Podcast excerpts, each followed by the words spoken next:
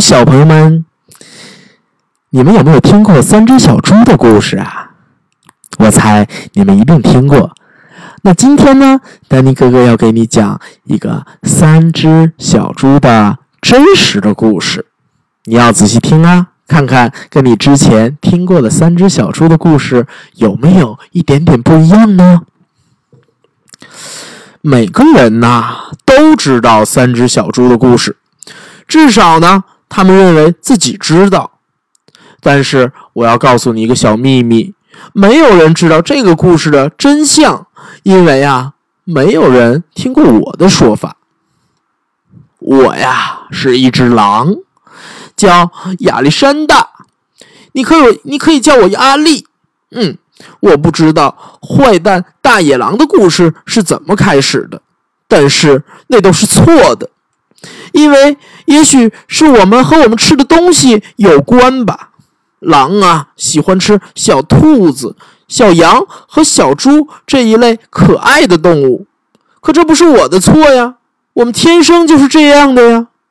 起司汉堡也很可爱，你喜欢吃汉堡，那么大家也可以说你是大坏蛋喽。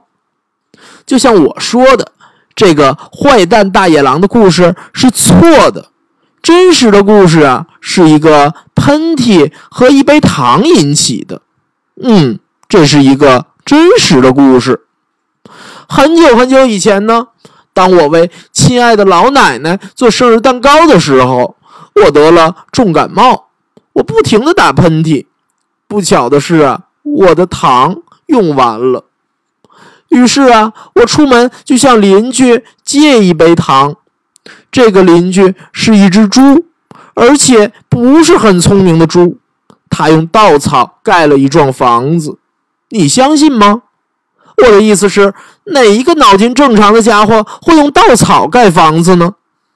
我才敲了一下门，那扇稻草做的门马上就掉下来，散了一地。我可不想这样走进去，所以啊，我在门口喊着：“小猪，小猪，你在家吗？”没有任何回答。我正想走回家，为奶奶做一个不加糖的生日蛋糕。这时候啊。我的鼻子开始发痒了，我觉得有个喷嚏要冲出来了。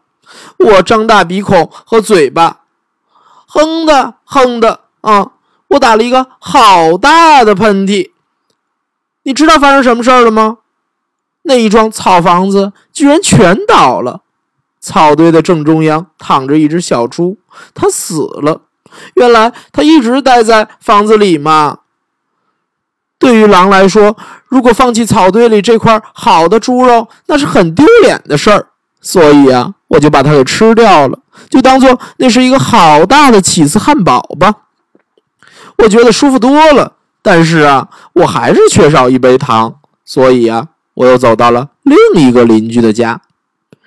这个邻居啊，是第一只小猪的弟弟，他比较聪明一点，但是。也没有聪明多少，因为啊，他用树枝盖房子。我按了一下门铃，没有回答。我喊着：“朱先生，朱先生，你在家吗？”他大吼：“走开啦！你这只狼，你不能进来！我正在刮胡子。”但我觉得又一个喷嚏要冲出来了，我紧紧地抓着门把。我的鼻子好痒，哼啊哼的。我试着要把嘴巴捂起来，但是我又打了一个好大的喷嚏。你一定不相信，这家伙的房子，跟他哥哥的一样，全倒了。当灰尘都散开以后，我看到了这只猪也死了。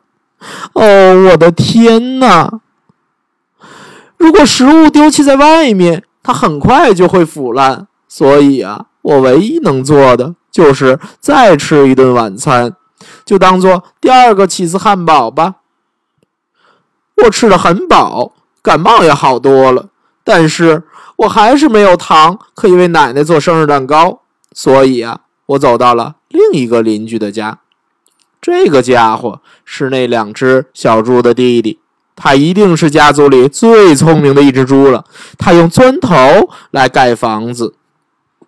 我敲一敲门，没有回答。我喊着：“猪先生，猪先生，你在家吗？你知道那只粗鲁的小猪怎么回答吗？走开，你这只狼，不要再来烦我了。他真的太没有礼貌了。也许啊，他有一大袋的糖，却不肯给我一小杯，让我为奶奶做生日蛋糕。哼，真是一只猪。我正想要离开，打算回去做一张生日卡片，不做生日蛋糕了。这时候啊，我的感冒又发作了，我的鼻子好痒，我又打了一个好大的喷嚏。啊嚏！猪小弟大叫：“喂，你那个又老又丑的奶奶，不是只吃肉吗？吃什么蛋糕啊？你不要骗我了，我绝对不会开门的。”我一直很冷静的，但是。他这样侮辱我的奶奶，我开始发狂了。当警察围过来的时候啊，我正要打破猪小弟的大门，在整个过程中，我的鼻子一直痒痒的，鼻孔、嘴巴胀得大大的，并且不停的打喷嚏。接下来的故事啊，就像他们说的那样了。